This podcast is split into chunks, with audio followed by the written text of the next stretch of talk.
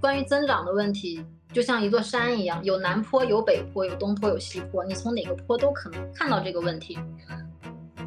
如果解释不了过去我们为什么增长，我们就解释不了今天为什么停滞。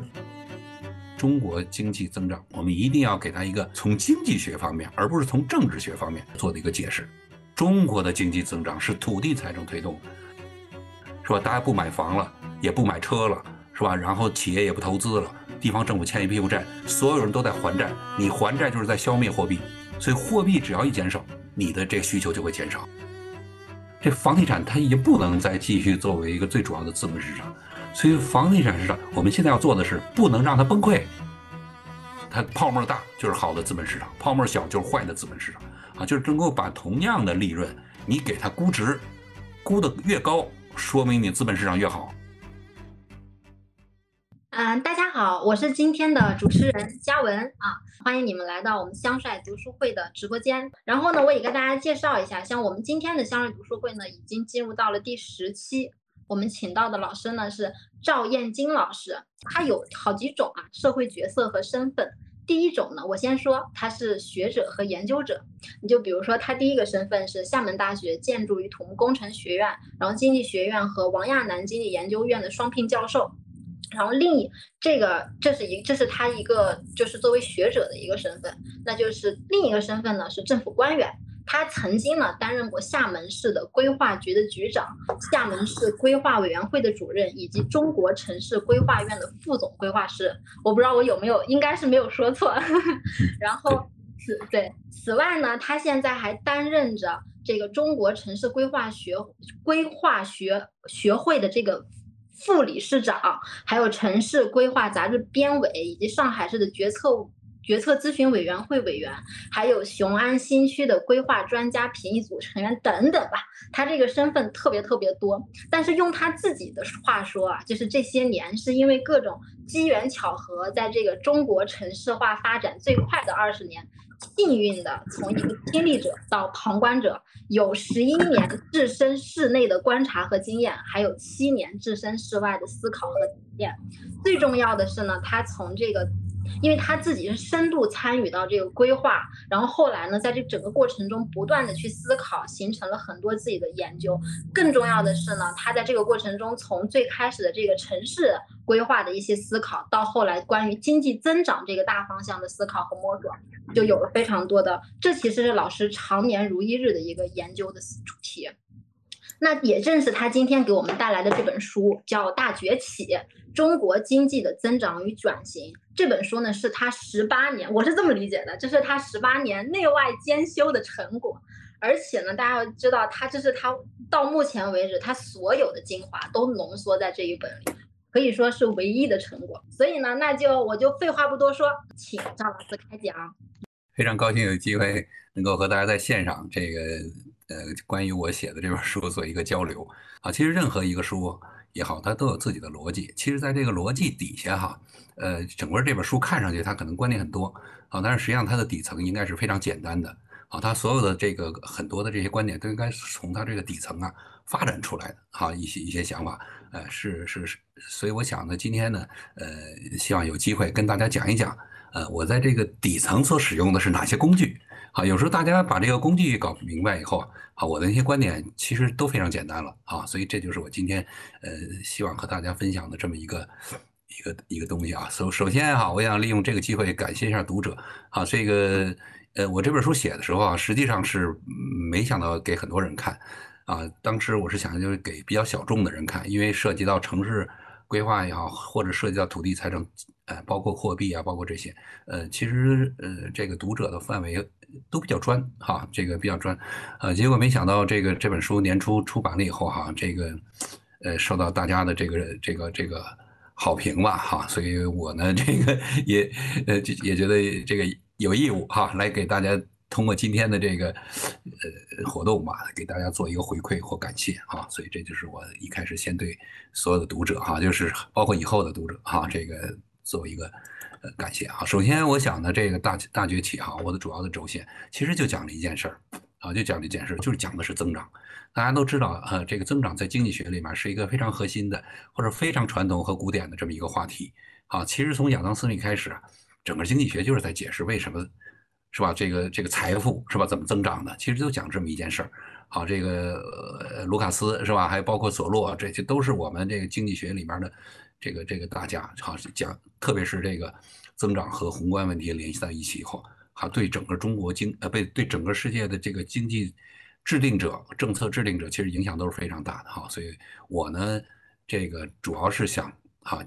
冲呃顺着这个话题啊来解解释一下，就是中国为什么增长啊？就是其实增长一直到今天，呃，这个解释的非常多啊，但是呢，真正能够彻底把中国的经济增长呃解释清楚的啊非常少啊非常少，因为中国的经济增不光是这个外国人啊，甚至我们中国人自己哈都没有彻底的解决这个啊这个我们中国经济为什么增长啊？实际上我们中国的这个经济增长，在我大学毕业的时候。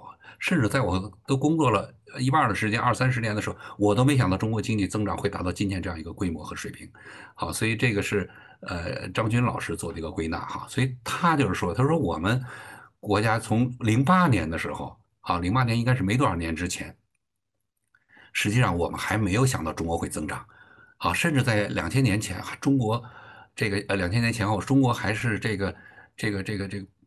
中国要衰败，中国要崩溃，是吧？就这个还是占主角了。好，然后到零八年的时候，大家可以看看那个时候。好，这张军老师做了一个归纳，说那个时候零八年的时候，那个美国是吧？雷曼公司破产，啊，然后中国也是是吧？南方的雪灾，五月的地震，然后三月份西藏还有动乱，然后中国的股市 从六千多点一家伙跌到这个零七年上一年还是六千多点一家伙跌到零八年的一千六百六十点。哈，所以。这个这个当时形势是非常不看好，好结果了。过了十年以后，到了一八年的时候，中国的经济规模几乎是零八年的三倍。然后当时我们，我估计一零八年的时候，没有人能想到，是吧？国内生产总值突破了九十万亿，是吧？是这个这个这个人民币。好，零六年的时候，中国的 GDP 还只有日本的一半。好，当时我记得有人说，我们要在是吧，在在争取能够在多少年，是吧？二零三五年是吧？还二零三零年超过日本。哇，这网上一片哗然啊！那这个这个说不可能的事儿哈。实际上，我们二零一零年就超过了日本啊，所以当时是根本没有想到。好，现在到了这一六年的时候，已经是日本的两三倍了啊，两两二点三倍了。好，然后到二零一八年，也就是十年以后，我们中国的移动支付是吧？零八年的时候那还没什么影呢。好，到了一八年的时候，我们移动支付二十四万亿美元是吧？是美国的。一百六十倍，为什么和美国比？就其他的国家比美国都不如，更不如，是吧？就是中国和世界上最大的经济体，我们相比，我们移动支付上面的这个这个支付的总额已经达到了美国的一百六十倍。好，所以就是这都是我们当时零八年时候根本不可能想象的。好，然后那个时候的什么国有银行、石化还是是吧五百强，结果后来过了十年不到，我们的电子商务，好，包括一些这个这个这个这个网络公司。是吧？都能够比肩世界上的顶级大企业，啊，这个呃的确是没想到，是吧？一五年的时候，我们中国的中产阶级的财富的总量，是吧？几乎超过了日本和美国中产阶级，就是世界第一大和第三大经济体，他们的啊，这这个这个这个接近他们这规模，是吧？不是超过，就接近他们这个啊，这个将近他们是这个这个总和。所以在当时，是吧？这个十年究竟发生了什么事情？啊，所以我们现在。一一直是想给他一个这个一个解释，其实全世界都非常关心这个议题。好，旁边这个曲线哈，大家可以看到的是我们对中国城市经济的一个这个概念性的解释。我这是抄的是韦森老师的一一张图哈，啊，是不是他自己做的我不清楚啊。但是但是大概中国主流的经济学解释中国的经济增长，还都是用这么一个一个一个框架，说中国十一届三中全会之前是吧？就改革开放之前。是吧？既不改呃，这个当时计划经济啊，所以中国的经济增长是非常非常缓慢的啊。大家看到这个，好，然后到了二零这个呃改革开放以后，是吧？然后中国经济开始是吧？是农什么农村是吧？生产承包啊什么就这些啊，包括呃国企改革等等啊，开始增长啊。然后等到了什么？邓小平这个南巡讲话的时候，也就是说，这个到了九二年的时候。中国的这个经济，哎，出现了一个小的向上的一个曲线，啊，这个曲线现在看它并不是很陡，在当时看应该是非常陡，哎，突然一个拐点上来了，好，但是实际上大家知道，中国的经济增长啊，更快的增长是在这个红线红点的这个地方，啊，然后大家给它的普遍的一个解释啊，就是中国入市以后，啊，然后这个迅速的一个一个一个很陡的这个财富的增长，啊，所以大概分成这么三个环节，啊，这就是传统的一个一个解释，啊，真正的中国增长不是在这个二零零一年加入 WTO。而是在二零零四年以后才开始快速增长，啊，所以我是想这这些节点，我们看上去是给它做了一个解释，啊，但实际上，这个是我们根本没有预料到的这个增长曲线，啊，它到背后的原因到底是什么？啊，所以为什么说我们一定要理解这个过去这个增长是怎么来的？啊，因为我们如果解释不了过去我们为什么增长，我们就解释不了今天为什么停滞，是吧？它的原因是什么？好，就是今天的很多政策的分歧，都是源于我们对过去增长不理解。啊，如果我们现在一说，哎，中国这就是改革开放，是吧？这么简单，是吧？那今天我们就再改革开放，不就完了吗？又能恢复增长，是吧？说明我们今天之所以出问题，就是因为又不改革又不开放了。啊，事实上，啊，其实并不是这样啊，这么简单。啊，所以这个世这个世界上经济，是吧？这个发展，呃，这个加入 WTO 的国家非常多，是吧？而且比中国有的还早。他们为什么没有出现和中国同样的增长啊？中国经济增长，我们一定要给他一个从经济学方面，而不是从政治学方面，啊，做出呃做的一个解释啊。经济的增长并不简单的是改革开放这两个字啊所能概括的，所以这就是我今天这个想从一个新的角度哈，呃，这个能够把这个改革和开放这两个字给它更加。具体化啊，就是这本书是要做的。好，那么刚才那个谁呃谁这个小苏也讲了哈，这个呃经济增长其实最简单呃的模式啊，大家一定要统一。如果一开始对经济是什么，对增长是什么定义大家有分歧，那最后就没法讨论了啊。所以我想呢，这一开始我们把这个增长简单的给它，这经济是什么，给它给它定义一下啊，就是怎么定义一个经济呢？啊，实际上就是说我们怎么解释它的这个。定这个增长是怎么定义的啊？我们管什么叫增长啊？其实我们就是本身也就把定义呃经济本身给给给它也界定了哈。所以我在这里面提出一个一个简单的这个模模模模型哈，也不是说也不算不上模型了，就是我们所有的经济，我们都可以把它视作无数的商业模式的加总啊。这个应该大家没什么争议啊，就是很多商业模式加起来就是叫经济啊，它是它的一个集合体。然后每一个商业模式。都可以用一个会计恒等式给它来表示，啊，就是任何商业模式都是收益减去成本要有剩余，是吧？就是不管你是做汽车的、做鞋、做布，啊，然后纺织的什么事，不管做什么，是吧？哪怕一个家庭，是吧？你一定要收益减去成本大于零。你是一学校，一定要收益减去成本大于零。啊，你是政府企业都是一样啊，只要任何商业模式，啊，都必须有。就是说，这个最基本的商业模式，就是说它任何的经济行为。都不是为了赔钱，而是为了赚钱，起码是吧？这这个不能亏钱，是吧？如果这一亏钱，这商业模式就从经济活动中退出了。好，这是一个最基本的假设。好，然后呢，这些商业模式我们把它的加起来以后，合起来就是经济。如果这些商业模式加总以后不断的扩增加，是吧？商业模式是从一个变两个变十个变啊，那这个整个经济就是扩张，是吧？或者每一个商业模式是要从一变二变三，然后所有的商业模式合起来。啊，就在扩张，我们就把它定义为增长。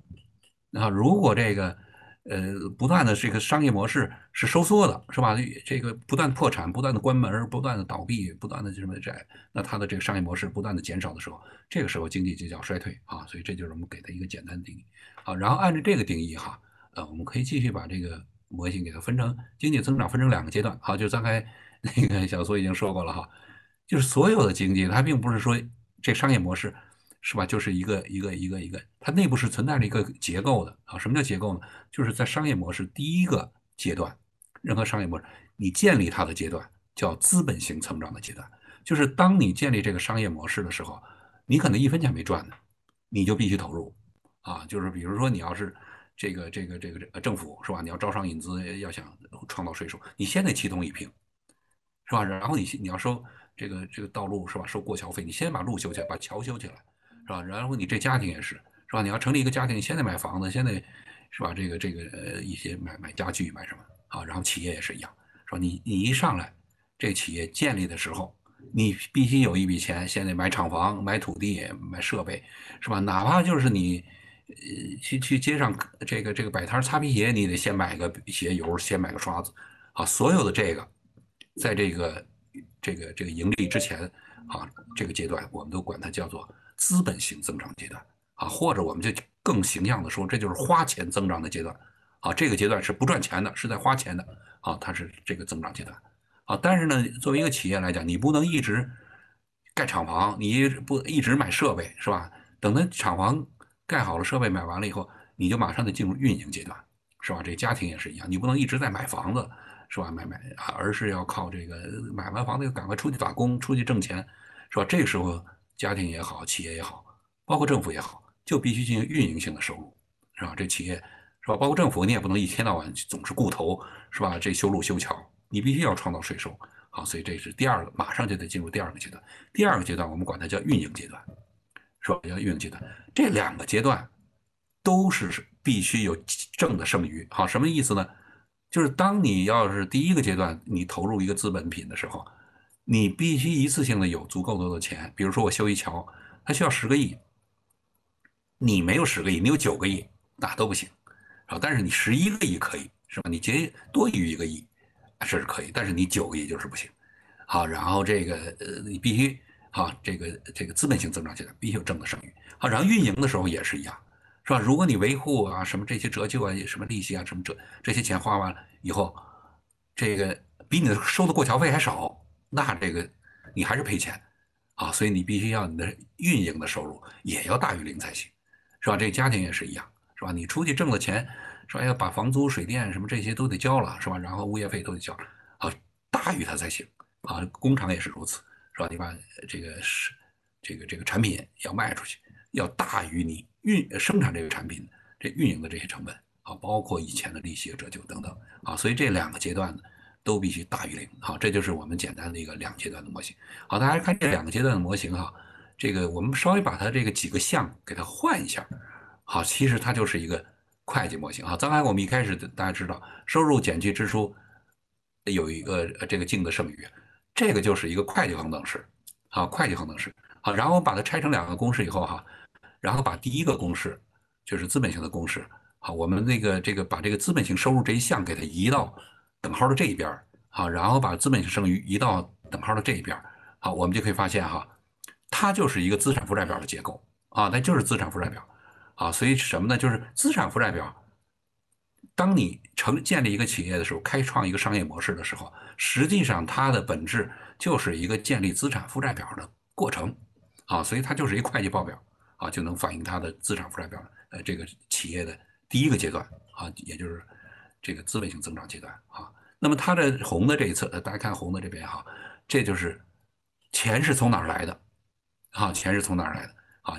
你不是用自己的钱，你就是借的钱，是吧？就你要不负债，你要不所有者权益，是吧？钱一定从这两方面来。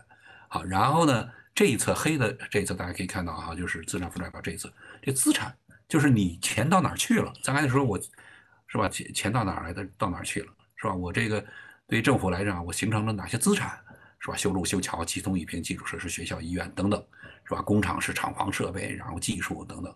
好，这些设备，然后对家庭来讲是车呀、房啊，这这些，好，这些全计算资产项，啊，所以资产负债表的一个规则就是资产必须等于负债，是吧？就是资产黑的这一侧必须等于红的这一侧，是吧？这这两个必须相等，这就是资产负债表的一个核心。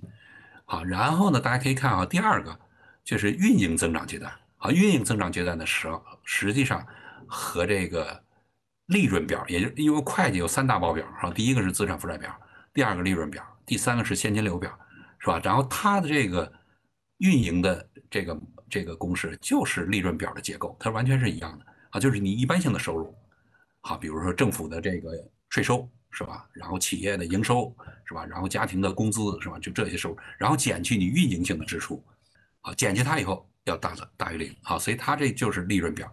那么所谓的一个商业模式，必须同时资产这个资产负债表和利润表两个同时成立。好，所以这个是好，好，然后呢，我们现在就可以研究增长了，是吧？有了这个表以后，好，我把这个表的这个什么这个利润表哈，给它侧过来，好，变成上下结构，啊，原来这个资产负债表是左右结构，现在变成上下结构，变成上下结构以后，它到后面大家可以发现哈，这个是变成是这个这两个表合在一起用的时候啊，这种表示比较清楚啊，也没什么特别的意思啊，就是把它变成这个。好，那么我们就现在就讲，在资产负债表里面，它难在什么地方？就最难的时候，就我们的增长卡在什么地方，是吧？就是啊，所以我们分成两个阶段以后，我们就会发现啊，所谓的商业模式。你要发现一个商业模式，收入减去支出大于零，这个是企业家的事儿啊。我们在这里用马云做代表，是吧？马云要发现，哟，说这阿里巴巴、淘宝什么的能赚钱，哈，但是他发现这个没用，他必须得有资本才行啊。所以你能不能建立起资产负债表啊？实际上你就是两个公式里面的资本型增长的这公式里面的第一项，你能不能找来钱？你找来了钱。你的这些 idea，你企业家这些想法，你的商业模式，你才可以被建立起来。好，所以这个呢，就是由资本家来决定。啊，资本家实际上在我们的经济，它并不完全是一种剥削，啊，并不完全是什么，就是一生出来就带着什么鲜血什么这，它的作用是什么？我们只讲它的增长里的作用是什么？你必须能够提供创造出初始的资本。啊，这就是由资本家来干的事儿。啊，资本家和企业家合起来。才能完成一个增长，完成完呃建立起一个商业模式。好，所以大家可以看得出来，这两个公式里面，你必须有第一笔钱，后面才有。实际上，我们增长的问题就变成了怎么解决资产负债表的负债端的问题。也就是说，我们的钱是从哪儿来？这个问题解决了，这个经济进入进入增长了。但是它有可能成功，有可能失败。但是如果你没有，初始资本，你连失败的机会都没有啊，你连这可能性都没有哈，所以就根本连进入增长都没进去。好，所以用这个呃模型以后，大家可以看到了哈，这个我们就去进入到这个怎么解释增长的这个关键的环节哈。大家看这张图表啊，这张图表是麦呃这个是麦迪逊做的这么一个图哈，就是大概他把世界的这个 GD 呃人财富好全折算成这个两千年的人均 GDP。好，一一用一九九零年的价格折算成两千年，大家全都折算成两千年。好，用用九零年的价格，好，然后把这人类的历史，好，这个上面所有的财富给它累积下来。大家可以看哈，人类的这个财富啊，在历史上这这几几千年、上万年，好，这是应该是上万年了。好，这增长几乎没变啊，几乎是一条平的曲线。好，什么时候人类的财富突然开始增长了？从一八零零年前后突然开始增长。啊，所谓的增长理论解释的是什么？啊，就是解释这红点儿它为什么会出现，啊，为什么会出现这一点？啊，所以我们现在呢就把这个增长哈大概划成两个阶段，一个是传统的增长阶段，就是特别平的这个阶段，叫传统增长阶段，然后突然一拐拐点是吧，进入这个增长阶段，我们管它叫现代增长阶段。啊，所以我们把它分成两个以后，我们就发现哈，传统增长阶段和现代增长阶段，它的第一桶金就是刚才我们所说的。啊，就是它的最初的那个资本是不一样的，啊，传统增长是什么？就是它的第一项，就是资本性增长阶段，是底下这一项，就是它运营性增长阶段的剩余的加总，就是所有的传统性增长，你的你要想这个这个开启一个新的商业模式，你必须是其他商业模式过去剩余的积累，啊，你必须再把以前这个这个商业模式节衣缩食。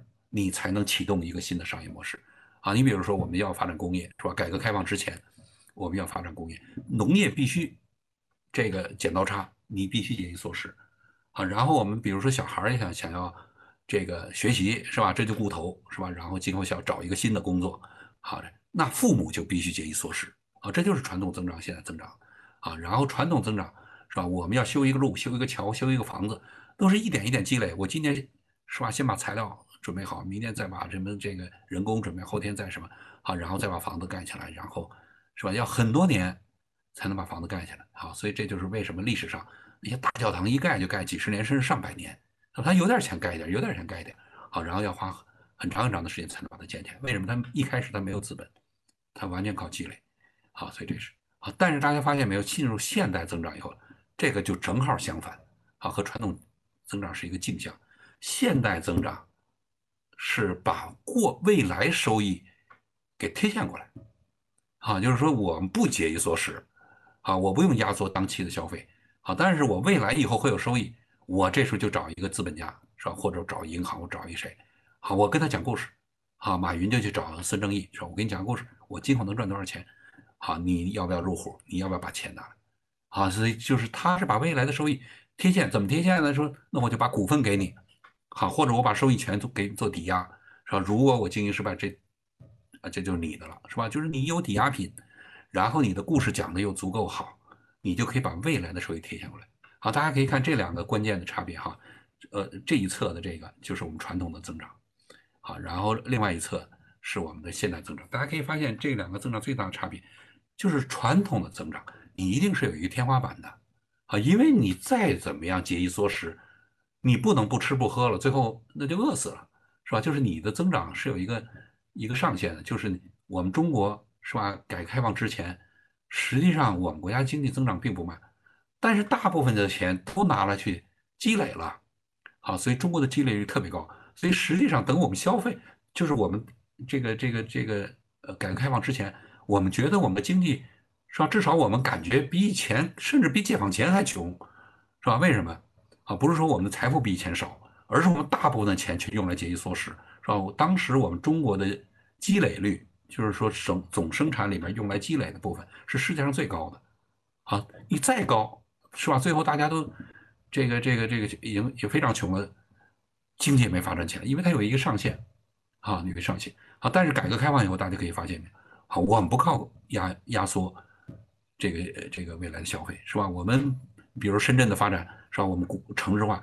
我们现在不但没有压缩农民的这个农业的消费，是吧？我们还反哺农业，是吧？大家想是这钱是哪儿来的？说你过去省下来的钱我们好理解，是吧？但是你现在过去钱没省啊，你怎么发展起来？这钱从哪儿来的？好，所以大家可以看剩下这底下这个公式，这个就是我们今天所要讲的啊，现代增长。你进入到这个曲线快速上升这个财富曲线的前提，这个红点儿就是要把未来的收益贴现过来。必须有这么一个东一个一个机制和途径，好，所以这就是我们传统增长和现代增长的一个差别。所以我们要用这个哈公式来解释我们中国是吧的增长，这就是我们今天的一个目的。好，所以这个时候啊，我我我想呢，我们就可以就是把张开的两阶段增长模型变成一个宏观的会计。好，大家知道哈，这个会计是一个微观的。呃，这个呃，这个实际上是一个微观商业的记录，是吧？它是一个会计，就是把你登记下来，你的财务在哪儿啊？以什么状态给记记记录？好，但是呢，我们把它稍微改造一下，就把我们刚才提到这个改造一下。好，我们把这个资产负债表好引入什么呢？我们把资产负债表和利润表引入货币和资本的生成，它一下就变成了宏观的会计报表。好，那宏观和微观差在什么地方？是吧？一个是它这。这货币是从哪儿来的？我们在微观上面不考虑这些事儿，是吧？微观上面货币就是假设就存在的，是吧？是是有有无限的货币，是吧？只不过我是怎么啊，这个给它给它呃记到我的这个资产负债表里面去啊？但是呢，这宏观它必须回答这个问题啊，这是呃，只要你涉及到货币了，它就是一个宏观的模型啊，然后这个资本就是是吧？这个钱从哪儿来的？是是怎么贴现过来的？在什么资产上？过来的哈，实际上你把这个两个模型，啊，给它引入资本和会计，我们就会建立一个这个宏观的一个会计报表哈。所以大家可以看第一步啊，城市怎么增长的啊？现在大家看到是一个现代增长啊一个模型啊，这个不是传统增长的一个模型。现在增长模型第一步，你先必须通过一个叫资本市场的地方，在这上面估值，把未来的收益贴现贴现过来。如果你没有资本市场，你根本不可能进入现代经济，因为你没有办法未来的收益贴现过来。好，这个是这个，你说我未来有收益，谁会相信你？这是最主要的。好，那你怎么样让他相信？好，所以资本市场，那资本市场包括股票市场、国债、不动产、期货这一大堆东西，是吧？都是未来的收益。我把它变成我的所有者的权益，是吧？贴现过来以后，是吧？这个变成所有者的权益，然后我们抵押这所有者权益，可以去负债借钱。我也可以把这所有者权益，是吧？我给孙正义算了，咱你出钱，我就把所有者权益给你，是吧？百分之多少股票给你了？啊，这两个都可以啊。这样的话，你就可以建立什么？第二步就建立起他的这个资产负债表，说因为你知道有钱从哪儿来的，好，然后呢，蓝色的这边就叫钱到哪儿去？你马云要投资什么，是吧？这就变成这两侧，你你得来的钱和你形成资产一定相等，如果你说我融资了三百个亿，只花了两百个亿，那还有一百个亿呢？好，要记在资产负债表的资产项里面的流动资本里头。好，这就是我们所谓的资本性剩余。好，要记得这个资资产负债表。所以资产负债表的资产要分为这个固定资产和流动资产。好，所以这就是资产负债表。好，然后第三步的时候，好，这就非常关键了。在宏观会计之中，我们是能够必须得找到这个货币是从哪儿来的。好，这个就是我们的微观和宏观一个最大的差别。啊，货币从哪来？货币从哪来？根据我们现在货币这个金融学哈，大家都知道，啊，货币是贷款创造的，是在银行的过程之中创造出货币。因为货币其实就是信用，就是抵押品，但是这些抵押品它是非标的。是吧？你比如说我的这个这个呃这债券，有的是利息是三，有的利息是五，有的二十年，有的三十年，是吧？然后这个土地有的东边有西边，有的是什么还呃这个这个残余年限剩三十又剩，它不算是非标的产品，是吧？但是这时候通过银行以后，银行用它做抵押品，然后再贷出去的时候，所有的这个货币之间的那个，他们之间就可以交，你看不出来，呃抵押品之间的差异，它变成一个统一的可以兑换。的这么一个一个以后啊，我们管这个东西就叫货币，我们平时使用它就会，所以货币是非常关键。为什么？啊，因为货币决定了我们的利润表。好，在现代社会里头，只要大家不是以物易物的，就全是用货币。所以社会你创造多少货币，你就创造了多少收入。所以大家看红的这一项，这个货币就直接进入到收入这一项里头。好，所以大家老是扩大内需，扩大内需。扩大内需的总闸门在哪儿啊？是吧？不是劫富济贫，是吧？不是均贫富什么这啊？这第一件事总花门，你先得有足够多的货币。你有一百块钱的货币，你的市场就是一百块钱。你创造出两百块钱货币，市场就是两百块钱的规模，是吧？然后你的这个收入哈减去你的支出，获得的这个利润，是吧？就是这个这个利润表和它的这个结这个结构哈。所以它的是这个实际上它的这个。呃，资产负债表我们可以可以可以把它转化成就和利润表就建立起这么一个一个联系哈，所以这就是第四步的时候，我们就回回到这边哈，利润必须为正。如果你的利润不是正的，好，大家想想，你资本是把利润的贴现是吧？是给人讲说我利润多少倍给人贴现过来是吧？比如十块钱，我我我我给你估值估成一百块钱是吧？是这个十倍的这市盈率。好，贴现过来你没实现，你最后只是完成了九九十块钱，好，你就你就等于是这个亏损了十块钱，啊，是这样一个，啊，所以它就必须是正的，啊，所以他把贴现过来，如果不是正的怎么办？你就必须减少你的所有者权益了，就是你真正所有者权益没这么多，好，那么这个时候资产负债表的两端必须同时减少，你的资产也有一部分要减掉，这两边必须相等，你只要是减的。这个资产负债表就是收缩，如果你是在增加，是吧？你利润是正的，好，所有者权益就不断的扩张，你的资产也在不断的扩张，好，所以它是这么一个一个关系，好，所以建立起这关系以后，我们就知道宏观经济就是这么循环的，啊，所以有了这个关系以后啊，啊，它的好处是什么？就是宏观经济学那理论是非常复杂的，是吧？这个你不经过专门的训练，是吧？你根本看不懂那些特别复杂，什么一般均衡的。啊，包括各种那个那个宏那个经济学这宏观的经济学的公式啊，但是如果有了这个以后，大家就发现宏观问题变得非常直观，它可视化了，啊，所以这就是为什么我这个在分析的时候啊，因为我本身不是学经济学专业的，所以我非常希望能够把经济学变成一个这老百姓都能看懂的啊，企业家都能看懂的，而不是说只有经济学家才懂的这么一个一个框架。啊，所以这就是啊，这个我们通过资产负债表和利润表。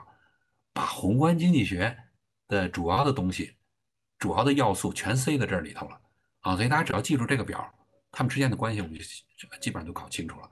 好，所以这就变成可视化。所以大家看宏观经济学里面要涉及的问题，比如就业是吧？利息、货币是吧？你微观经济学找不到这几样东西，那就哎，那就不是这个。你到马歇尔里面根本找不到这几个，是吧？是吧？它是经济学的，把是吧？这货币假设都是中性的，哎，不相干的，是。是是天然存在的，好，所以它就不是一个真正的宏观经济学模型。你必须宏观经济学里面能够内生这三样，三样东西，你必须说内，哎，货就业是怎么内生的，利息是怎么内生的，货币怎么内生？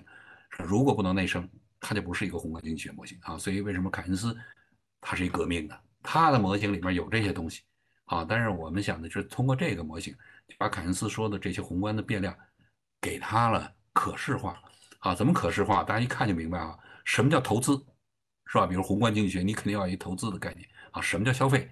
啊，所以资产负债表，你建立资产负债表就是投资，是吧？大家想想，不就是什么这个固投，是吧？然后生成资产，是吧？这就是固投，这就是资产负债表。固投一定等于，是吧？这个资产负债表的两端一定相等啊，所以这就是呃投资啊。消费就是这边，你有多少收入减去多少支出啊？不管你这支出是一个什么什么状态，它的总的规模就是你的消费的规模啊，这个规模。然后我们再看哈，什么叫劳动，什么叫资本？所以经济学里面，大家看索洛的模型，是吧？说资本什么就是和和和和这个和这和这个劳动啊。所以在资产负债表里面，其实这非常清楚啊。大家一看这个劳动，资产端就是劳动，是吧？就是实体经济啊，就是劳动。好，资这个债务端是什么？就是资本，是吧？负债所有者权益就是你的资本。好，所以资本和劳动，他一点也不抽象，他非常具体的。是吧？就是你看见这个哈，所以这个两者的关系，好，你一旦在经济后，我后面还会讲到啊，只要劳动大过资本，是吧？这个两边不平衡，是吧？那这个时候他就一定要通过这个，要不就把他资产就有人失业或者工厂倒呃关关门，是吧？要不呢就得通过出口，是吧？然后在别人的负债表上面找到你的资产的对应项，这两个是一定要相等的，好，资本也是如此。是吧？如果你资本多，你就一定要找到一个需要资这个对应的资产，否则你这个资本就就会没人要，是吧？或者通过通货膨胀，就导致通货膨胀。好，所以资本呢，它如果发行的多，它一样有它的问题。所以劳动和资本是这么一关系。所以大家一看这个关系，马上就明白什么叫劳动剩过剩啊，是吧？资本不足就等于劳动过剩，这两个是一回事儿，是吧？然后资本如果这个不足，就一定是劳动过剩。啊，有很多劳动找不着资本，大家没活干，是吧？所以这两个实际上是一回事。所以后面我还会讲到，解决就业的问题，不能从是资产端，不能从实体经济，不能从供给侧来解决。啊，如果现在你有失业，一定要从资本端解决。好，所以这就是会计学这个这个这个资本资产负债表给我们的一个启示。好，然后我们这里面也可以把国际贸易加进去，是吧？微观经济学没有国际贸易，好，宏观经济学为什么会有国际贸易？就两个资产负债表不一定相等的时候，就有的人资产特别多，有的人负债特别多，然后他们两个人都找这个负债多的，呃，这个这个债债呃债务端这个强的，他找不着资产怎么办呀？他就必须出口他的资本啊，然后这个劳动特别多的找不着资本，他怎么办呢？是吧？他必须出口他的劳动，也就是他必须进口资本，进口资本和出口劳动这两个就是一回事儿啊，所以从这里面我也可以呃看得出来国际经济。啊，然后货币也是如此啊，货币在这个我们这个这个宏观模型里，马上就可以看得出来，就是等于你负债。好，你必须通过负债，把你非标的这些信用给它给呃给它变成这个标准的这个货币啊，变成标准货币。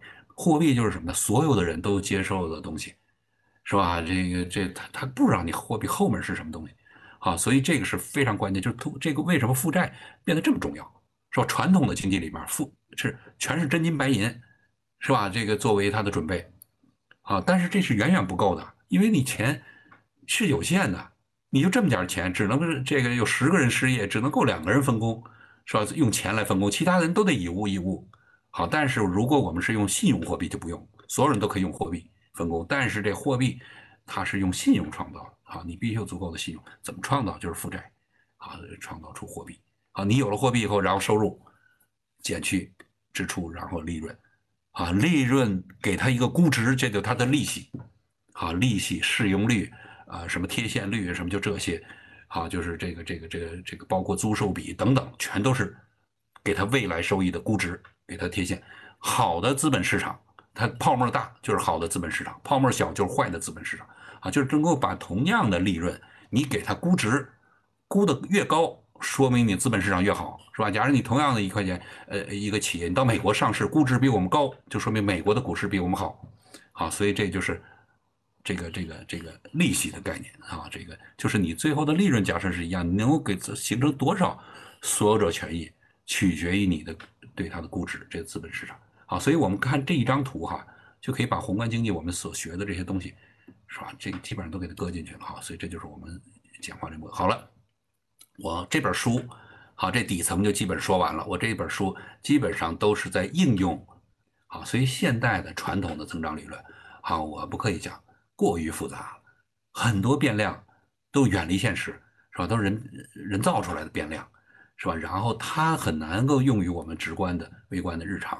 你比如说这个这个传统的经济学，大家可以看到，基本都是建在供给和需求相等的这个基本最基本的假设，只不过是总总供给、总需求，这是宏观，是吧？然后一个商品它就是微观啊，实际上就是这样啊。我们现在把这个模式啊给它冻结起来算了，我们也搞不清楚，是吧？最近是吧？包括宏观经济学理论。之间他们都在争议呢，然后？自己都没解决，但是我们马上要解决问题，所以我们先让他们去争论。我们把这范式转变成为一个资产负债表的范式，资产负债表里面的所有的这些项，是吧？流动资产什么，全都是真实的，现实中，是吧？它天生就货货币微观基础，为什么？它压根就是微观来的啊！我们不用新新这个新造任何名词儿，我们就把会计上的、现实上的统计。解释我们的经济增长哈，所以这就是为什么我们给它转转化成为一个会计模型啊。所以中国经济，我在大学期里面提出一个观点哈，是什么呢？中国的经济增长是土地财政推动的，所以这个也是争议非常大的啊，争议非常大。所以，但是大家 这个要理解我是怎么想的，是吧？呃，对错咱们可以讨论哈。中国的经济增长，这个是我们进入到这个这个啊，就刚才讲的这个这个是什么时候一个拐点哈？就是张开我们看中国经济增长。说世界经济增长是一八零零年前后啊，我们国家一直是非常低的增长。我们国家从改革开放，大概是这个就是七九年，啊，这个这个呃七六年是吧？然后七九年这个十一届三中全会，十一届三中全会看啊，大家这个曲线其实增长的也很缓慢，并不是呃那个有一个突然哈，改革一开放突然来一个很陡的上升，啊，所以很缓慢。啊，这就刚才我讲的一九九零年前后，这邓小平南巡讲话，实际上一直在这之前，我估计我们这个曲线。我是没有和日印度对比过哈，我估计比印度也好，还差不了多少，好谈不上有什么奇迹啊，好，这时候开始，好，我们国家突然曲线就开始上升了哈，就是从这个刚才讲的是吧，邓小平南京讲话以后开始上升了，好，然后这个到了什么真正的增长的时候，是到二零零四年前后有一个非常陡的增长，啊，大家都把这个二零零四年这个中国的经济增长。好，归结为什么？二零零一年，大家看，二零零一年在这儿。好，二零零一年的时候加入 WTO，哎，说我们之前不行，说为什么突然火起来了？中国经济是吧？在全世界啊一下变得非常有影响。好，其实最主要的一个原因，哈，大家说，因为它离这个二零零一年加入 WTO 非常近，时间非常近，所以给大家这么一个错觉，啊，觉得是不是它造造成的？好，所以我想的这个，这个，这个我的解释哈是什么呢？中国的这个红点儿、这个拐点的出现，不是因为加入 WTO。说如果你是因为加入 WTO，你的曲线应该和其他加入 WTO 的国家应该非常接近，是吧？人家印度加入 WTO 的时候曲线怎么变化的？你大体上也应该是变，因为你没其他的变量，是吧？不能说我这特聪明，是吧？我一加入就比你加入强，啊，你你你没有其他的变量来解释啊？说我为什么啊比你这儿比你特聪明？但是印度也是市场经济啊，啊，而且印度搞市场经济可能比我们时间还长呢，好，所以这个我是觉得你是用改革开放去来解释这个增长，好，所以这个红点呢，我的解释是什么？啊，这个是由于二零零四年，大家看啊，我们中国改革开放以后就进行土地这个土地财政就开始从零八年呃这八二年宪法是吧修改，然后一直到八七年深圳拍卖第一块土地，然后九零年土地有偿使用。啊，然后这个九四年财税分权，然后再到了那个九八年，这个那个那个房改是吧？九八年房改，好，这一路这我们看我们国家的这个土地这改革这个曲线就一直在往上升，往上升。好，到九八年改，然后真正的拐点是到了零四年。零四年为什么？好，大家可以看啊，零四年是我们国家土地要求所有的这个商业用地的出让必须照牌挂，就从这年开始。啊，在这之前有很多都是寻租也好，或者是是什么啊划拨也好，转的那个那个啊或者定向的这给开发商的啊。但是从这零八年开始啊，这一下这市场建立起来了以后，地方政府的收入开始连续的增长，零四、零五、零六，然后开始还好一点，然后地方政府变得非常有钱。好，这个是它的市值也包括房价、地价一直上涨。好，就是它的估值上来了。好，大家知道我们这个资产负债表这个是是是由什么来形成的？大概就这么几项，是吧？一个是债券市场、股票市场，是吧？然后房地产市场。好，大家可以看看这几个市场几乎没什么增长，是吧？或者规模非常小。在这里面增长最快的，就资产负债表里面什么增长最快？就是房地产的增长最快。啊，所以一下给中国创造了大量的信用和抵押品，是吧？大家到银行里面怎么把钱贷出来的，是吧？不是拿你的股票，或者不是拿你的什么什么债权什么这些，而是拿你的房子、拿你的地。所以大家可以看看，我们进入这个零四年以后，突然这银行的资产负债表的扩张，是吧？大部分都是买的，或者是说用土地做抵押的。啊，比如说这家庭是买房，是我们最主要的家庭。这个这个负债啊，家庭负债靠什么做信用啊？不是靠大家攒钱。很多人都说我们什么六个钱包啊什么这那的哈，然后大家节衣缩食，把所有的钱都拿来去去去去买房，好，不是真正的买房是用你的房子做抵押贷出来的。你要是不买房，这笔钱在世界上根本不存在，啊，因为你买房，然后人家银行给你贷款，那银行的抵押品是什么呀？银行抵押品就是那房子，啊，为什么房子值钱？是因为那块地值钱。啊，所以，啊，企业也是一样。中国很多企业贷款，是吧？不是以为什么国企经常说，大家说这国企怎么为什么给他贷款？说他经营还不如私人企业呢？国有企业底下屁股底下那块地值钱啊！你私人企业你有吗？这块地，是吧？有了这块地，你哪怕经营的快破产了，我也给你贷款。为什么？你跑不了啊，反正这块地跑不了。好，那地方政府也是如此，是吧？地方政府搞基础设施建设等等，他哪来的钱啊？借的。人家为什么借给他？谁不知道你那平台公司是？没收益的，你以为银行都是傻子是吧？你借什么什么什么地方债这些的，是吧？你能不能还钱？你的财政多少钱？银行不知道吗？你能用财政还钱吗？银行更不相信你啊！但为什么还借给你？因为你有地呀，是吧？我们垄垄断的一级市场，地方政府是最大的地主啊！所以大家看，地方政府、家庭部门、企业部门，相当大一部分，甚至说主要是吧？虽然说现在可能百分之十四十左右是和房地产相关的。好，我觉得剩下的百分之六十里面，大部分的信用也是来自于房地产或不动其他的不动不动产。好，所以这样的话，我们国家的资产负债表红的这一块迅速的扩张。好，所以刚才一开始我给大家讲过，所谓的经济增长就是资产负债表的扩张。所有人的资产负债表一起扩张的时候，整个社会经济就增长，这就是增长的定义。好，所以大家可以看这个增长这个曲线到零四年以后非常陡的上升。什么家庭的资产负债表也扩张啊？所以大家想想，我们这些人的这些这很多这些家庭，大部分城市家庭的，你资产负债表的核心资产，百分之七十以上都是房地产，是吧？然后企业，刚才我说政府更是如此，是吧？如果地方政府没有土地，中国的地方政府和美国的地方政府没什么两样，是吧？你中国政府之所以比美国地方政府、比欧洲、比西方国家地方政府强，就是因为你有土地啊，你有卖地收入啊，好，所以这就是我们国家的这个资产负债表急剧的扩张。好，这个这这么一个一过程，好，所以，啊，现代增长，好，我们可以得出一个定义，必定是债务端的增长。啊，刚才我已经讲过，这个这个这个现这个传统增长是靠过去剩余的积累，是吧？你你生产出来东西，我节衣缩食，是吧？这是啊，现代增长一定是靠过去，呃，这个未来收益的贴现，啊，所以未来什么叫未来收益贴现，是吧？就是债务端的增长。啊，当然不，这不光是简单的是债务，这这个负债啊，借钱是吧？不光是简单的是这个，这只是其中的一部分。好，所有的所有者权益，理论上讲都是未来收益的贴现。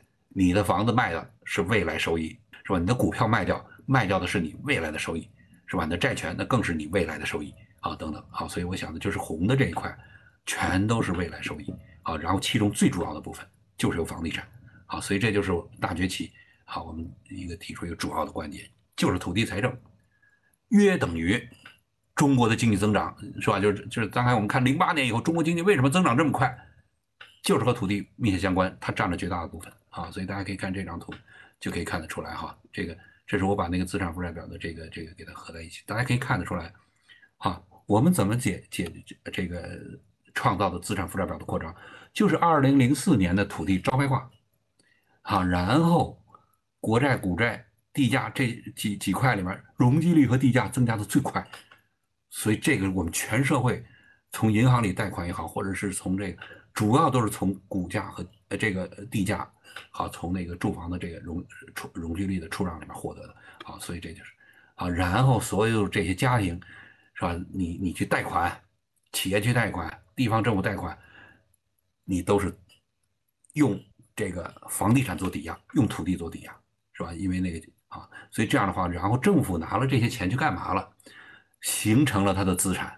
所以大家想，过去这个二三十年，呃，一二十年哈，就是增长，基本上都政府固投推，呃，这个这个拉动的基础设施、招商引资，是吧？家庭资产。你看，都是固投啊，家庭是固投，企业是固投，政府也是固投哈，所以这一段时间啊，这就是建立资产负债表的过程啊。然后呢，这个呃家庭的负债又创造了大量的货币，是吧？咱刚才我已经讲过，在微观上面负债没什么用，是吧？恨不得家庭里面不负债才好。但是在宏观里面，负债是至关重要。所有的经济增长，你投资并不直对直接拉动消费。是吧？像像这个谁，这个这个这个，啊，这个传统经济学里面所说的供给创造它的消费，是吧？不对，供给如果你不形成货币，在现代经济里头，你不借钱，然后你的供呃形成的供给，啊，这个它就不带来消费。为什么？因为你只要不借钱，你就没有参与货币的创造，啊，你没参与货币的创造，哎，这就和你没关啊。所以你必须创造出货币，然后才创造出消费。大家有了收入，才有支出，然后才有利润，好，才有消费消费端，好，所以这就是我们经济刚才讲的经济循环。但是大家可以看啊，这个我们现在这个资产端，好，呃，这个这个负债端，好，负债端到底是由什么构构成的啊？我这个把这个呃这个日本的股票市场，呃呃中国的股票市场，美国的股票，还有日本的这国债市场，中国的国债市场，还美国国债市场，还有日本的国债，呃这个房地产，中国的房地产，没有把这三个。给他这主要最主要的这个这个信用哈，就是也就是所谓的这个呃所有者权益，好，好，我们可以发现，好，中国的股票市场其实和日本差不多在一个数量级，是吧？大概日本是四十多啊，四十多万亿人民币，好，现在日本涨上去了，啊，那中国是六十多万亿，好，美国的这个资产负债表里面非常多的部分，最主要的部分是股票，所以美国的股票是世界上最强大的，啊，是世界上最强大，所以。所以大家看，为什么美国的企业是世界上最强大的啊？因为股票市场就是为企业融资而创造的，它的融资最便宜，规模最大，啊，所以美国的企业世界领先是毫无疑问的，啊，所以这就是股票市场。好，然后我们再看国债市场，啊，国债市场呢是给谁融资的？是给中央政府融资的，是吧？其他人都不能发国债，只有中央政府发的才是国债。啊，结果你看日本的国债比我们还多，我们国债简直是微不足道，是吧？这么大的经济规模，他妈只有这么点儿国债，啊，那美国当然现大家发的知道哈，美国发的有点什么快发超了都快，哈，但是不管怎么说，资产负债表上相当大一部分是靠国债形成的，啊，那么中国，你凭什么是吧超过日本，然后追赶美国，是吧？我们这两个资产呃这个资产负债表里面的这所有者权益都不行，啊，我们真正强的，啊，大家看到的是房地产。好，我们房地产中间这红的是我们中国啊，大家看房地产一枝独秀，甚至超过世界头号资本大国美国，是吧？所以，而且中国的股房地产市场和美国、日本都不一样。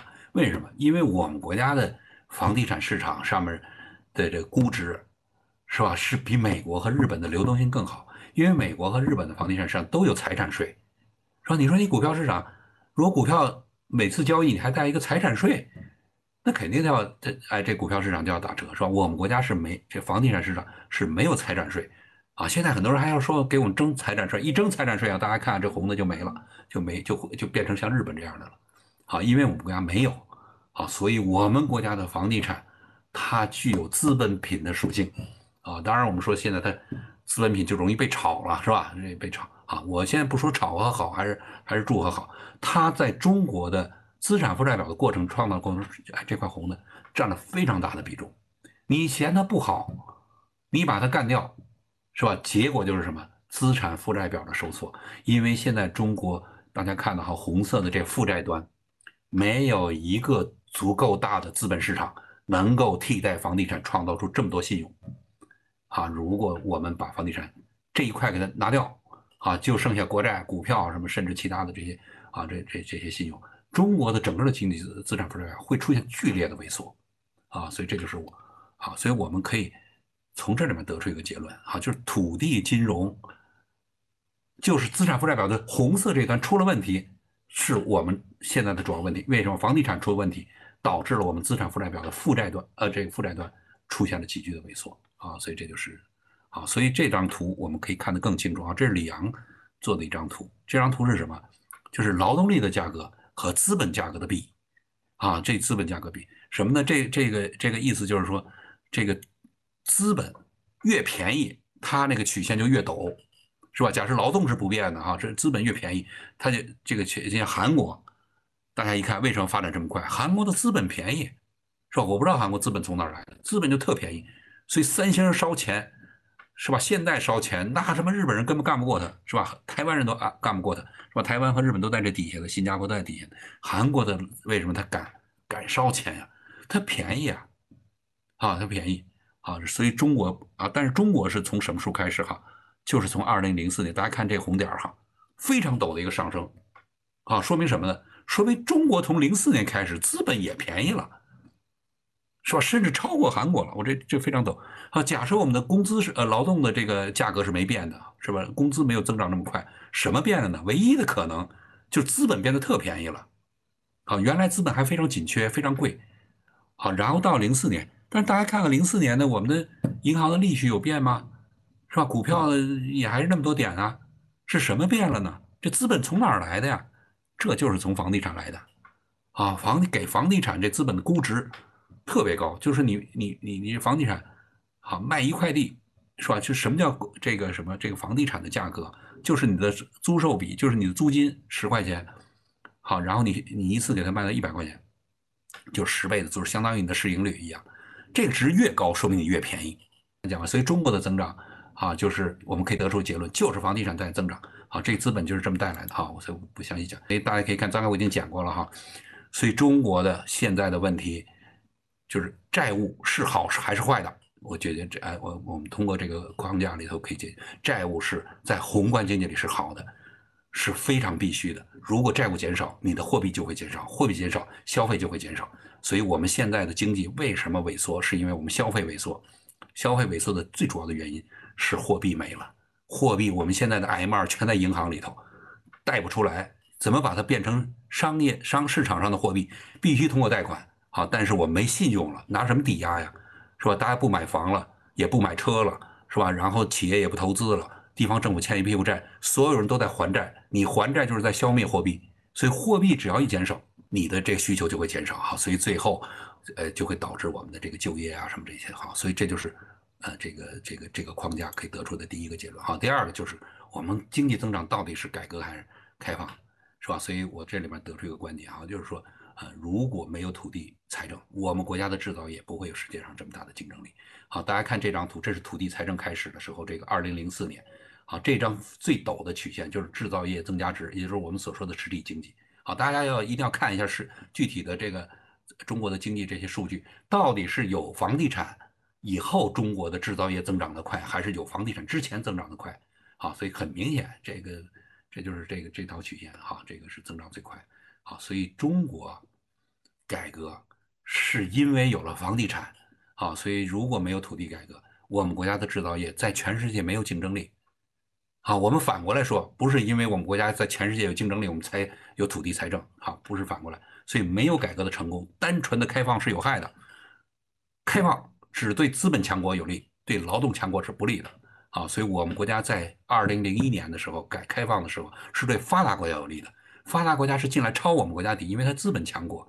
好，但是为什么我们中国开放的效果比印度啊，比其他的发展中国家要好？是因为我们紧接着我们进行了一个改革，这改革使我们一夜之间变成了世界上前几位的，是吧？这仅次于美国的资本大国。啊，你你资本的结果是我们国家反过来去抄底全世界了，好，所以为什么现在世界国家，呃，其他国家来限制中国？啊，就是因为这个这个次序变了，好，所以我们国家啊，所以这个这个这是货这个商品零售总额也是一样啊，我们国家以前美国一直是世界上单一最大的市场，好，然后零四年以后我们国家开始集体直追，现在市场规模应该和美国差不多了，好，所以我们可以这个这个把这个问题哈稍微延展一下，就是到底开放在前还是改革在前？好，是因为土地财政使得中国更有竞争力，还是因为企业竞争力使土地财政可以玩下去？这两个不同的答案是对我们增长动力的不同的解释啊。我的解释是什么？是因为改革，因为有了土地财政，你开放才成功啊。现在如果我们土地财政完了，哎，不能开放，是吧？如果中国这个这个资本市不如别人了，你要再开放就找死啊。所以这就是我们的观点啊。然后另外一个这观点就是政府的市场角色，现在很多的经济学。对政府是非常歧视的啊！说政府只只要现在我们经济恢复增长，你政府只要少管就行了啊！我这里跟大家讲，绝对不是这样啊！政府是非常重要，政府在干什么？好，政府提供的公共服务是什么？就是当这个城市哈，呃，就是城市其实就是一群公共，呃，就是一个公共服务的一个集合啊。然后我们政府呢，在这里面起到一个什么作用？就是所有人的重资产啊，比如说一个企业。他开办的时候，他需要电，是吧？难不成他自己建一个电厂吗？他需要道路，自己要修路，自己修桥，自己修机场，自己修港口，是吧？如果都是重资产的运行，很多企业都没法干，是吧？一个家庭也是这样，是吧？你每个家庭去办一个学校吗？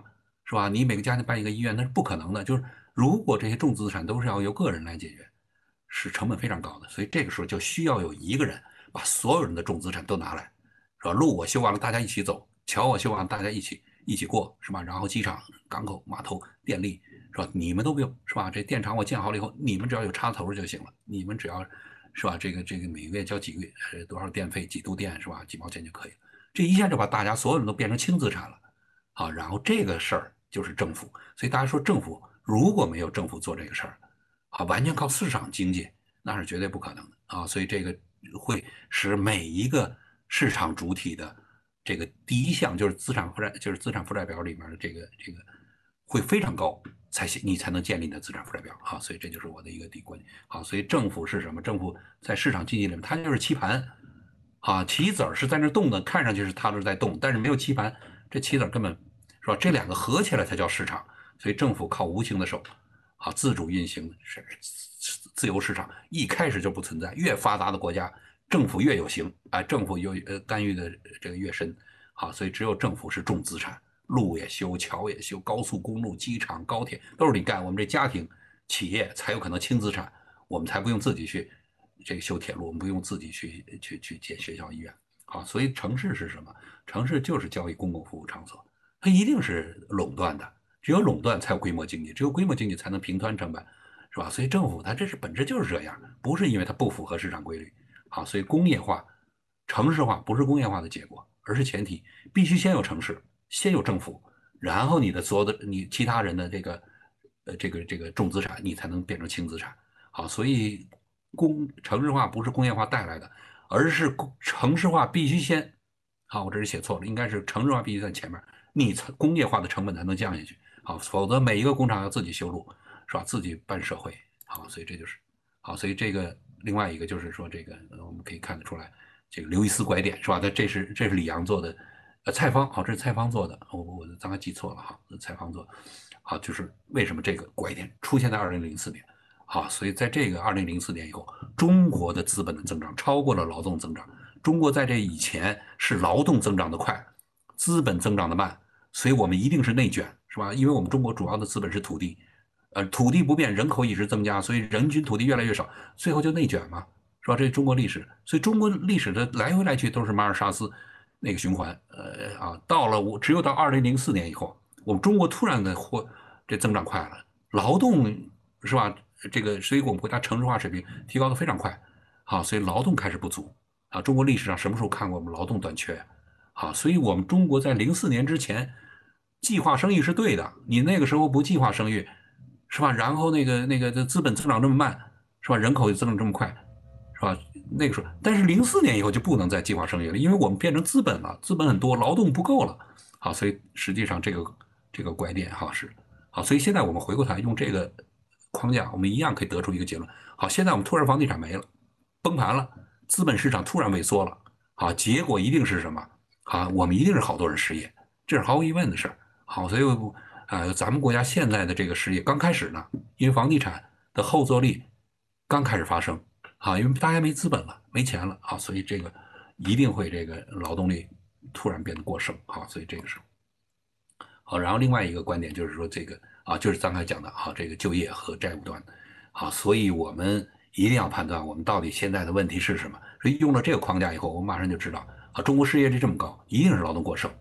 说美国失业率这么低，一定是劳动不足，所以我们和美国犯的是完全不同的两个病，啊，绝对两个，啊，所以两个正好相反，啊，所以这就是我们的一个解释，啊，然后这个是什么？这个是对这个这个啊转型是吧？刚才我们我我这本书的题目叫增长与转型，是吧？我们不能一直是呃资本性增长，是吧？啊，固投什么，然后这个这个这个资建立资产负债表，你很快就要进入到利润表，啊，进入到利润表以后会出现很多。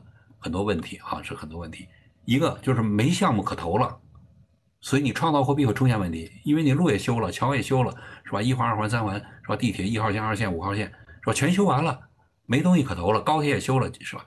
这个时候你的投资的需求会突然下降，所以大家突然发现，发现没有？现在我们的中央想要再要拉动这个这个投资的时候，发现没项目了，有的是钱，全在银行里头，不知道拿出来干什么啊？所以这是一个。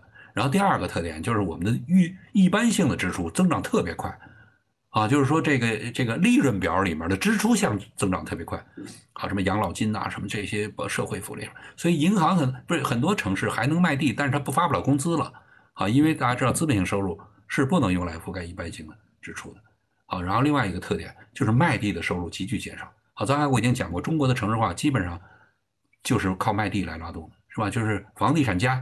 是吧？我修路卖块地，修桥卖块地，修地铁卖块地，是吧？修歌剧院卖块地，是吧？修高铁卖块地，所有东西都是卖一块地能解决的。好，但是好了，现在开始我们卖不出去地了，没人要了，你供给过剩了。好，所以这几个特点决定了我们现在的增长的转型和以前是不一样的，是非常痛苦的啊。所以这就是我们得出一个结论。好，所以。好，这个这个不想讲。这这里呃，我在这个这本书里面提出一个结论，就是过去的增长都是谁拉动的，是吧？我们可以看这张图，可以看得出，美国是企业拉动的，啊，这个中央政府拉动的，啊，中国的中央政府和企业的这个信用都很小，中国的政府呃，这个经济拉动主要都是地方政府干的，啊，所以这个我们知道，你一定得救地方政府，你不救他，他死了，中国的啊，因为主要的活儿都是他干的，当然他负债是最多的。是吧？所以我想的就是啊，这是我们得出一个结论。然后另外一个就是解释全球化。好，全球解释全球化，我这个用这个资产负债表这概念，刚才已经讲过了。说资产和负债表，如果你的劳动特别多，或者你的那个那个那个呃资本特别多，是吧？它是分别在资产负债表的两端。是吧？劳动特别多的，你创造资产是你的优势啊，但是你创造出来卖给谁呀？没资本，是吧？然后你那个谁的那个那个那个资本的那个。特别能创造的，他找不着人干活好，然后这个时候出现一个全球化，就说好了，我资本特多的人，我找这劳动特多的人，咱们俩合作，好，所以这就是变成 G 二全球化，所以全球化基本上就可以简化成为中国和美国的全球化，就是中国和美国，中国主要的角色是资产端，我们干活美国的主要的角色是债务端发钱，所以中国负责生产放债，美国啊是然后世界上最大的供应链，然后美国主要呃消费。负债是吧？然后最大的市场，我们两个人是互相镜像的关系，就是你是左边举左手的时候，我正好是我的右手，是吧？咱们俩是镜像的关系，好，不是对称关系。所以资产负债表意味着美国只要一扩表，是吧？哪怕你和我脱钩，你美国现在想要发钞，比如说你美国想要发发钱给你老百姓，哎，你最后中国一定会出口增加，是吧？你即使想和我脱钩，最后也是。所以大家这两年是吧？我们中和中美贸易战干了这么半天，但是美国。一直在扩表，中国是吧？这个这个，我们的资产就一直在增，所以中国出口反而是增长的啊？为什么？就是因为美国和我们是连体啊。但是如果我们中国和美国脱钩以后，会出现什么现象？就是美国的资产一定会通货膨胀，呃，收缩，通货膨胀，因为美国没这么些这个货啊，没这么些生生产，然后他发的钱很多，然后中国又脱钩了，所以他这个时候唯一实现呃这个资产负债表平衡的办法就是通货膨胀。啊，然后美国为什么解决不了？因为它美国劳动力不足啊。现在的美国制造业，我有一句话放这儿，它回根本回不去美国，是因为美国没劳动力，它才出来的。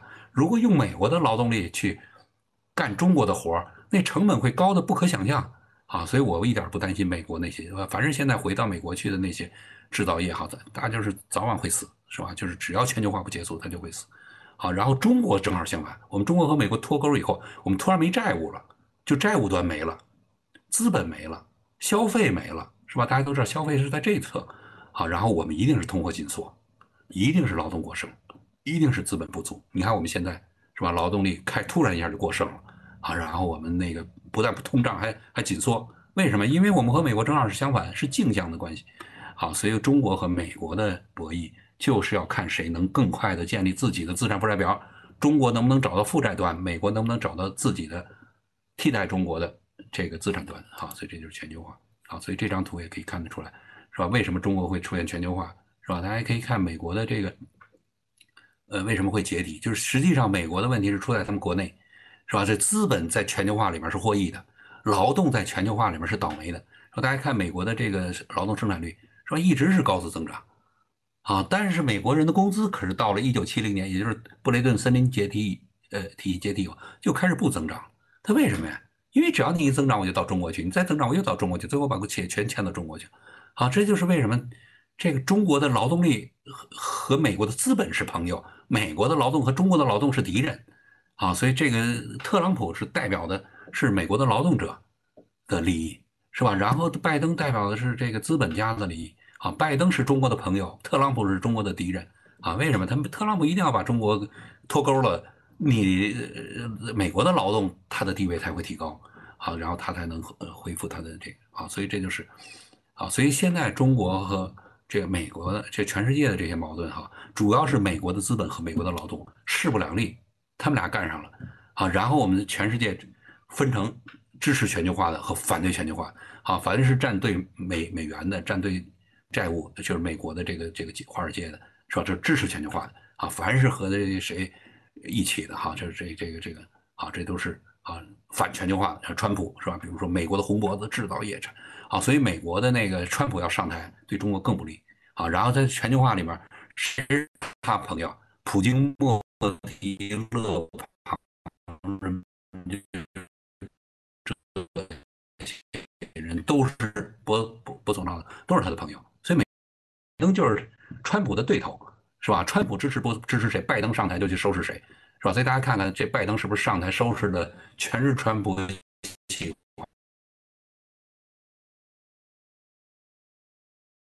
这个现在我们怎么解决这个问题？中国啊，这个这个啊，所以我想的中国的这个房地产市场完蛋了，是导致我们资产负债表萎缩，导致我们经济下滑的一个核心的原因。好，但是我们。是不是要还依赖房地产？好，我刚才已经讲过，我们转型了以后，这房地产它已经不能再继续作为一个最主要的资本市场，所以房地产市场我们现在要做的是不能让它崩溃。什么叫不能让它崩溃？让它还是一个很好的信用，还能作为抵押，但是增量已经不能靠它了，不能靠卖地卖房了。好，但是现在已经卖出去的地，已经卖出去的房，这个存量是无比的巨大。他们很多是处于抵押状态，还能给城市提供性、政府提供性，所以一定要让他们有二级市场上有交易，保持它的流动性。只要这个二级市场上的价格它不跌，所有的资产负债表存量，房地产这块就不会萎缩。那我们新增的这一块跑到哪儿去呢？这个时候中国的机会就来了，中国的股票市场有很好的发展前景。为什么？因为我们太差了，这完全和我们不匹配。然后中国的债券市场更有前景，中国的国债完全是在浪费我们的信用。中央政府的这个收入这么好，居然就付这么一点点债，所以这两项要迅速的增加，来抵消我们房地产市场的萎缩。好，所以这就是我们这个从这个这个今天从这个底层哈。得出了一些基本结论。好，然后最后以后我简单说，就是这本书主要是从土地的角度哈，然后对中国特色的增长做出一个解释。我并不是全面解释说，就是我是觉得中这个这个增长的解释，就像大家爬珠穆朗玛峰一样，好，从南坡北坡都能爬上去。我呢，只不过是从土地财政这个角度，好，提供一个呃思路，哈，一个角度来帮助大家这个看看对能不能对我们这个有一个更好的，就是他最后大家所有的研究拼起来。可能是一个完整的增长理论，好，所以我想呢，这个中国的增长在世界上是一个现象级的，好，我们应该对增长理论有自己的贡献。好，谢谢大家。嗯，啊，不好意思啊，我这时间有点超，没关系，没关系，没关系。呃，来大家提提提提问题吧，这个看看。然后呢，我就引导一下，呃，跟大家讲一下，因为今天内容特别精彩，我看同学一直在刷屏，就是老师讲的太好了，尤其是中间那个老师上了个闹钟超时了以后呢，很多同学在下面说，老师你继续，不用管，不用管。对对对，就很多同学都说今天的内容是耳目一新的。那我们让老师简单喝一口水，然后呢，我觉得这个呃唐帅那个写的那个笨蛋一切都是货币那篇演讲很精彩，好像我印象是哪儿的一个演讲啊，所以这个。呃，当时这个核心观点的确就是货币生成的底层是吧？它是发动机就是房地产。好，但是现在看来已经失火了，所以，呃，这个今天站在今天这个节点上，我们还有什么货币的生成机制？好，然后下一个能取代房地产货币生成机制是什么？好，我是觉得现在哈，房地产规模非常大，你靠一个去取消啊 取代它，我估计都不一定啊，这个这个这个呃力度不一定够哈。但是我想有这么几个。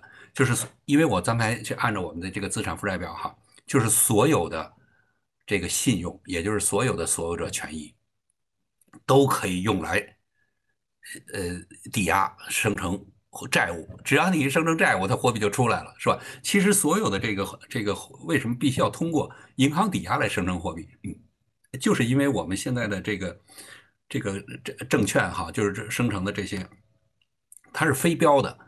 好，所以大家可以看哈，我们的抵押品的生成这么一个逻辑，是吧？你比如说，为什么房地产它能够成为一个抵押品？好，为什么能成为？好，因为这房地产，你你政府他拿一个路、拿一个桥、拿个学校、拿个医院去抵押，能行吗？不行，因为它没流动性。因为这个银行假设想处置这些资产的时候，必须正好是有一个人需要路，然后也需要这条路，然后你才能处置掉。这种几率是非常小的。好，但是呢，大家发现这几基础设施修完了以后，什么升值了？那块地升值了，是吧？只要你修路，这地就涨价；只要你修地铁，它又涨价；修学校，它学区房，它也涨价，是吧？修公园，它也涨价。所有的你说的基础设施的好处，实际上体现在那块地上面，所以那个地的流动性会非常好。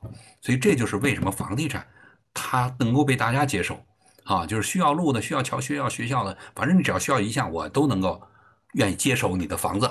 啊，所以它的流动性非非常好，好，然后那个那个呃，其他的这些也是股票也是，是吧？你说我股票我拿工厂去抵押，谁要啊？是吧？没人要，是吧？它跟当铺一样，你它处置不了，我拿一个学校的桌椅板凳抵押都不行。好，但是呢，如果你把工业工厂的收益权，就是你的呃分红，你拿来这个呃给他一个估值，那我可以接受。是吧？我可工厂我不一定要，但是我那个呃，我的我的那个收益权可以交易，所以这就是它就形成了第一步，就从资本市场把它变成了这个可以交易、大家都需要的流动性很好的一个一个一个资产。好，但是它还并不构成货币，是吧？并不构成货币，真正构成货币就要到银行里面去，在这大锅里面搅和一下，是吧？因为你的所有的证券，它还不是标准化的，是吧？你比如说我债券。是吧？有的利息高，有的利息低，然后有房子，是吧？有的有的房子的是这个区位，有的是那个区位，是吧？然后有有有有这个股票，是吧？有的股票的市盈率有的高，有的市盈率低。但是大家一到银行里面再倒腾一出来，作为抵押品出来的那个钱，是吧？被住户贷款，就是那个比如说这个这个这个这个居民，是吧？到银行去抵押这房子，把钱给贷出来，那个钱就是。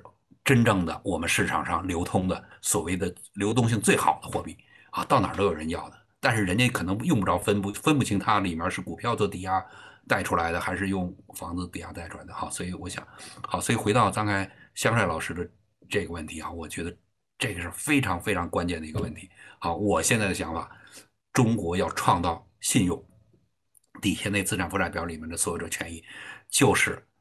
国债是一大头，而且要起到非常主要的作用。大家想想哈，现在这所有者权益，家庭的所有者权益，你还能扩张吗？是吧？大家所有人都在都在缩表，都在修复资产负债表，恨不得要提前还债，要赶快卖掉。企业也是如此，地方政府也是如此，是吧？然后现在我们这几大主体里面就剩下中央政府了，恰恰是我们中央政府的负债率特别低，是吧？所以我是觉得中央负债中央政府要把这几个人的债权给他接下来。啊，你得想有多大的规模啊！但是我觉得中央政府有这规模啊，而且历史上美国的美联储还也好，美国的财政部也好，就是通过这个办法创造了世界上无与伦比的一个大型的资产负债表，是吧？美联储发行的这个货币。所以我觉得，如果做好了中国的政府能够通过中央政府建立起它的资产负债表啊，就跟这个汉密尔顿是吧？当年把各州的那个债接过来以后。结果美国不但没完蛋，是吧？美国的中央政府的资产负债表一下非常庞大的资产负债，他就把货币发出去了，啊，所以我是想的，中央政府，你把地方政府的债借过来的同时，就是在发行货币，而且中央的债务，它的这个这个流动性更好，是吧？就是更愿意更容易被人接受，所以中央的那个债务，它只要发很低的利息，就可以把地方政府很高的这个利息接过来了。啊，所以我想呢，而且它是用本币发的货币，用本币的发的货币，实际上它的本质是股票，它不是债权。所以实际上这个时候，这个如果我们国家把这个特点利用好，是吧？中央政府的债权永远不会违约的，是吧？那这种他自己发的钱给你的，就跟股票怎么违约呀，是吧？你可以说它贬值了，但是它不会违约。好，所以我想这就是我对香帅老师的这么一个一个回答，就是要把国债放到一个非常突出的地位去。啊，中国如果能过这坎儿，我们就是下一个美国啊！因为我们中国的国债的规模，是吧？你只要发到美国这个这个，是吧？美国这规模，我们十四亿人口，美国才三亿人口就发成这样了啊！所以我想这是一个。然后第二个问题就是中国经济增长特殊吗？还是东亚文化加资本主义社会的一次一次复刻？所以我张开讲了半天啊，其实就想讲这个事儿。这个底层是一样的，只要你进入现代增长。就一定是把未来收益贴现过来。那么，中国经济增长特殊在什么地方？这一点是你没有办法，啊，就是你你必须服从符合这个规律，没什么特殊性，是吧？只要你呃从计划经济到市场经济，好，你要想这个进入现代增长，你就一定要把未来收益贴现过来，你就必须一一定要创造资本市场啊。中国的特殊性在于什么？在于我们的资本市场和人家的股票市场也好，债券市场也好不太一样，我们是房地产市场。这是其他国家比较少见的，啊，比较少见，这是中国的特殊性。为什么中国可以这么做？啊，我现在想，就是为什么美国人傻子呀都不能这么做？因为中国的商业模式，地方政府的提供公共产品的商业模式和其他国家不一样。为什么？因为我们是间接的间接税，我们没有找房子直接收直接税，所以房子它是非常好的流动的资产。你一找到收益财产税，它就完了，它就不它就不不是一个好的抵押品了，啊，因为大家知道税收。和贴现和资本化是逆过程，是吧？是贴现是把没有的收益给贴过来，税收是把以前也哎这个这给他这个这个兑现出来，好，就是好，所以这两个是正好相反的过程，好，所以我是觉得这是中国。那中国为什么可以这么做？第一个就是中国它的那个那个呃税收模式不一样，我们是由第三方交的费，是？不是直接老百姓交费，我们老百姓交的税收很少，谁交的呢？企业交的。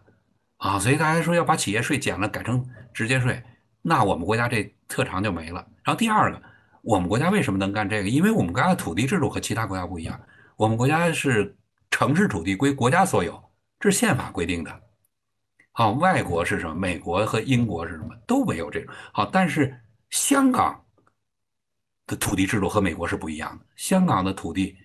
是英国女王所有的，就跟我们国家归国国有土地，所以我们国家土地学的是香港，说学不了英国，为什么？就是这就是我们的特色所在啊！这是中国的这个土地的公有制啊，所以我觉得中说中国的这个增长，啊，它这个既有通用性，是吧？就必须是呃资本性增长啊，就必须是负债增长啊，就是债务端的扩张啊，这是嗯啊，但是中国的债务端的构成。里面目前为止主要的是土地和房地产，哈，这就是和呃这个这个，我觉得是不是东亚国家什么这个哈，这个这个我倒不是按这个分类的，啊，所以我是想的就是这个还不完全是一只呃复刻是吧？还不完全是这个复刻。然后第三个问题啊，土地经济的核心作用是什么？啊，未来中国的资本从哪儿到哪儿去？土地，刚才我说的土地的核心作用，它就是做信用。是吧？我以前写过这个，这本书里有一篇文章，就讲土地、财政和信用是吧？还增长的关系是吧？现在很多人都不理解，他以为土地就是卖地卖钱是吧？把它当做一个普通的商品是吧？然后政府的那个卖的地和那个那个政府的那个啊，经常很多人，包括很多经济学家，他把土地收益和这个政府的财政收入给搞混了啊，包括很多领导也搞混了，所以经常把卖地来给大家发工资什么这这这都是错的啊，这都是错的啊。土地是金融，不是财政，它的收入卖地的收入是资本性收入，不是运营性收入啊，所以这这是。所以土地经济的核心作用就是信用，所以我们现在的土地卖不出去，房子卖不出去，最主要的问题不是它的那个收收入，土地收入少了，而是土地作为一个抵押品，它的流动性没了。好，所以我是觉得我们下一呃这个土地经济的这个下一步不一定是要买更多的地、更多的房子，但是要在二级市场上有人买有人卖，是吧？有人买有人卖，这就是这个存量的信用是非常庞大的。要远远大过，因为他这买卖的时候，他会给所有不呃没有买卖的房子在定价啊，然后这个时候这些房子都可以就跟股票一样，你虽然没买卖，但是它的估值一直在上去啊，这个这个这是非常大的一一笔财产好，然后未来的中国的资本从哪儿来？好，我觉得这中国未来资本还是得要从就是你能创造现金流的地方，中国的股票市场啊，我觉得这个当然这股票市场不好。也是我们的潜力所在，好，这个我我我觉得这个中国的股票市场起码翻三四倍是是啊是没问题的，好，所以为什么我我的我和这个厦门大学郑永刚老师写过一个建议，就说我们要养老金入市是吧？然后我们 这个这个社保基金入市，如果这样入市的话，是吧？就跟大马锡是吧？他入市，你这时候谁跟他耍滑头啊？对不对？因为什么？你那就是骗我啊，骗政府啊，骗所有所有老百姓啊，是吧？这个时候他就是。这个市场就是为了保护投资人的了，他不是保护那个圈钱的人，是吧？而保护投资人。这个时候，股票市场啊，所以你可以看美国股票市场为什么？人家股票市场，那资本家是圈是是他在那要保护这市场，是他准备在那市场上是他做庄的，很多股份都是他的。好，所以这就是我我想的中国的股票市场。另外一个就是中国的资本市场，我们严重的低估了国债市场，国债是非常好的信用，流动性也非常好，是吧？然后。国家的收入税收是非常可靠，除非国家倒倒闭了，是吧？国家是，否则它税收一直会有，是吧？是非常稳定的税收，所以而且它给它的在在世界上主要国家来讲，国债的那个利率都非常低，都非常便宜，是吧？利率低就相当于市盈率高，这是一回事儿，和股票这个这个租呃这个收租比高是一样的，就说明你便宜，是吧？你只要市场上充满了大量的便宜的资本。就会有人去搞研发，就会有人搞科技，然后老百姓就会去消费。你根本不用什么啊，主动的去搞什么研究，对吧？有技术那个人他就会跑到中国来，还你还用研究他干嘛呀？是吧？就跟当年似的，美国资本在美国，这英国人拎着他的技术就跑美国，就投奔美国了啊！所以我是觉得关键是要从创造出足够的这资本，而不是说投入很多钱。死磕那些技术啊，我我是觉得，当然这技术也非常重要。嗯，然后土地财政在利润表的成本项目是什么？成本项目就是你花的钱呢，是吧？消费有人花钱，那是谁买呢？消费给就是钱是通过有人有收入哈，然后他支出的时候是吧？比如我去吃了，我去喝了，这些钱就进到那个那个消费的另，因为消费是有人买有人卖嘛，好，然后就。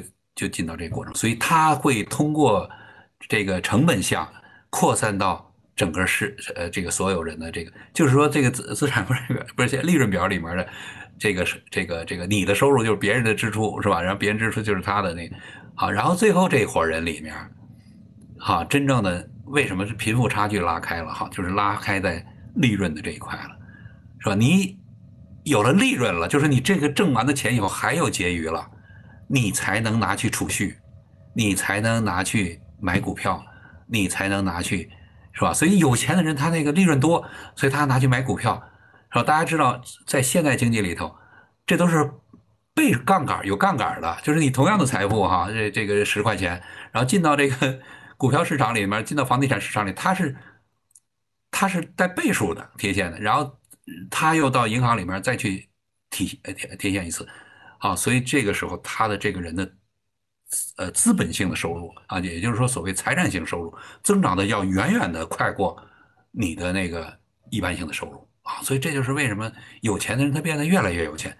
你看他在循环里头，是吧？所以这就是为什么贫富差距有时候非常的啊。然然后还有一个这这个这个啊，我们资产价格上去了，劳动力价格没上去怎么办？劳动力价格上不上去取决于你的供给，就是说你那个在达到这个谁之前哈，就是说这个这个呃，就是你不能靠涨工资硬给他们老板最低消费什么啊，你只要是劳动资本这个这个充分的供给了，劳动一定会不足。一旦劳动不足，是吧？就就像美国一样，这个你只有涨涨价这一条啊，所以就是一定要让供不应这个劳动这个变成供不应求，是吧？为什么美国工资涨不上去？就是因为中国的劳动在这等着，中国的劳动只要有一个劳动力还在农村呢，这个劳动价格就涨不上去。只要中国的劳动涨不上去，美国的劳动就别想涨价，因为你只要敢涨价，我就把企业搬到中国来。好，所以这两这个怎怎么样去让劳动力的价格跟上，是吧？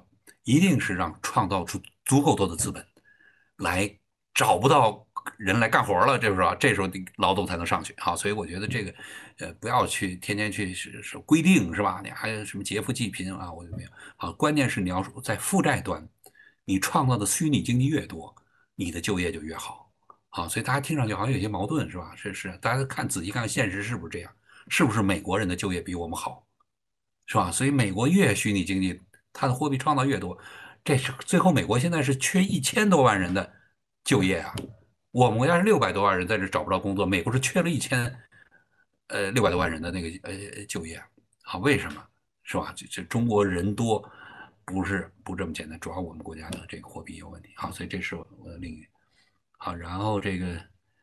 呃，我觉得后面这几个问题，我就算了吧，就别回答了，因为这个有点时需要点时间，是吧？就调整分配制度，解决这根本问题啊，这这这有点复杂。哈，我但是我我我简单的回答一下这句话哈，就是分配问题不能分钱，不是分我们现在的一般性收入，大家一定要把我们的分配的注意力集中到这个什么资本项下面。所以为什么我主张养老金入市？养老金是大家的钱。代表大家去去去在资本的市场里滚，我们大家每个人才会增加，我们自己的钱进去就是找死，好，所以这时候我觉得是那个那个什么，这个这个我呃这个另外一个哈，就是大家记得哈，政府在其中会起非常多作用，就是你的公共财富和私人财富相加才是你的财富，是吧？这不是说。那个你个人财富，比如说我们邻居挣一百块钱，我挣十块钱，我们俩的差距就是这个这个这十倍，是吧？就不是这样，因为公共的财富是共享的。假设你的小孩也在这学校上学，我的小孩也在上学，这学校值一千块钱，咱们俩的差距是一千一百和一千一十之间的差距。所以为什么说我们公共的服务越好，社会这个提供的这个公共的部分也都是收贫富差距越小？是吧？就假设道路，咱俩用的都是一样的路，你的车是一千万，我的车是一百万，啊，或者我的车是十万，那我这路只要值一个亿，是吧？一个亿加一千万和一个亿加十万，它的差距就缩下来。所以大家不要说啊，好像都是要让市场起主导作用，政府要退出，然后公共的要减少，私人比政府更知道怎么花钱，那都是扯淡。就基础设施、公共的服务的设施，只要你占的整个社会消费的比重上去。看上去两个人，你和你的那个富豪邻居之间有差距，实际上你们的差距没那么大，是吧？他走的路和你走的路，他是吧？呃，这个小孩上学和你的小孩上学，是吧？然后他呼吸的空气和你呼吸的空气，他用的水和你没差别，这时候他的钱就是钱多而已啊。所以我想呢，这个这个我们要用新的方法，就是在这个来理解贫富差距，好，而不要简单的说劫富济贫，看你钱多把你没收了，是吧？尤其是我反对对资本抽税。是吧？很多这经济学家还讲不懂装懂，那资本抽税那还叫资本吗？对不对？真正要做的是应该把资本变成公有的，而不是把资本抽税，是吧？资本是大家的，不就是变成公这什么了吗？你何必是吧？非你一抽税，它就不是你，它就不是资本了，它到银行去怎么抵押呀？好，所以我想的这是一个，所以这个农村的金融化，好，顺便我也说一下，好，最后一个问题，那那个农村的金融化。农村之所以不能金融化，它为它城市土地为什么值钱？是因为它有公共服务。没有公共服务的土地，你那沙漠那土地送给你，你要吗？几百平方公里送给你都没问题啊，是吧？那荒岛上没公共服务，是吧？现在我们国家去请人家去住都没人住啊，好，所以是成本会非常高。农村为什么没有没办法金融化？它没没有形成这个呃这个资产怎么贴现过来啊？但是如果在农村提供这些公共服务，成本会极高，是吧？你看农村，你你学校能办的和城里一样吗？他他那一个村里就那么几个学生，是吧？你给配塑胶跑道，你给配游泳馆，你还配音乐老师、体育老师，那是不可能的。一个老师他妈所有年级都教了，他就几个学生，所以要提供均等的公共服务是不可能的，一定是人口越密集、规模越大的，是吧？然后公共服务提供的成本越低。好，所以你要赶快去那些地方啊，不可能在这个大都提供均等。我这就是为什么农村不能金融化。你试点，你瞎试什么呀？那个，你除非有现金流，农村的现金流有吗？是吧？所以我是觉得大家不要想象啊，农村的房子盖多少都是垃圾。好，现在大家在路上看见那个乡村，哇，那楼有的盖挺漂亮的。那我们现福建省很多那个农村，是吧？盖的那楼一钱不值。为什么？因为地不值钱，地为什么不值钱？公共服务没有啊，啊，所以我想的这个农村金融化，啊，大家听听就好了啊，所以我想这是，我我觉得这个我因为作为一个学者哈，我就把我自己思考到的告诉大家，好，但是大家千万不要拿这去实践啊，这就是过两年赔钱了，说赵老师你说的这搞得我们赔钱，我跟你讲，我都没赚钱，是吧？我他妈能教你们赚钱吗？是吧？我我我老婆我要炒股，我老婆都不听我的，是吧？我我们家房子是我老婆去买的，你知道吗？你所以所以大家也不要相信我哈，但是仅供参考。我是讲的是一种思路，是一种什么？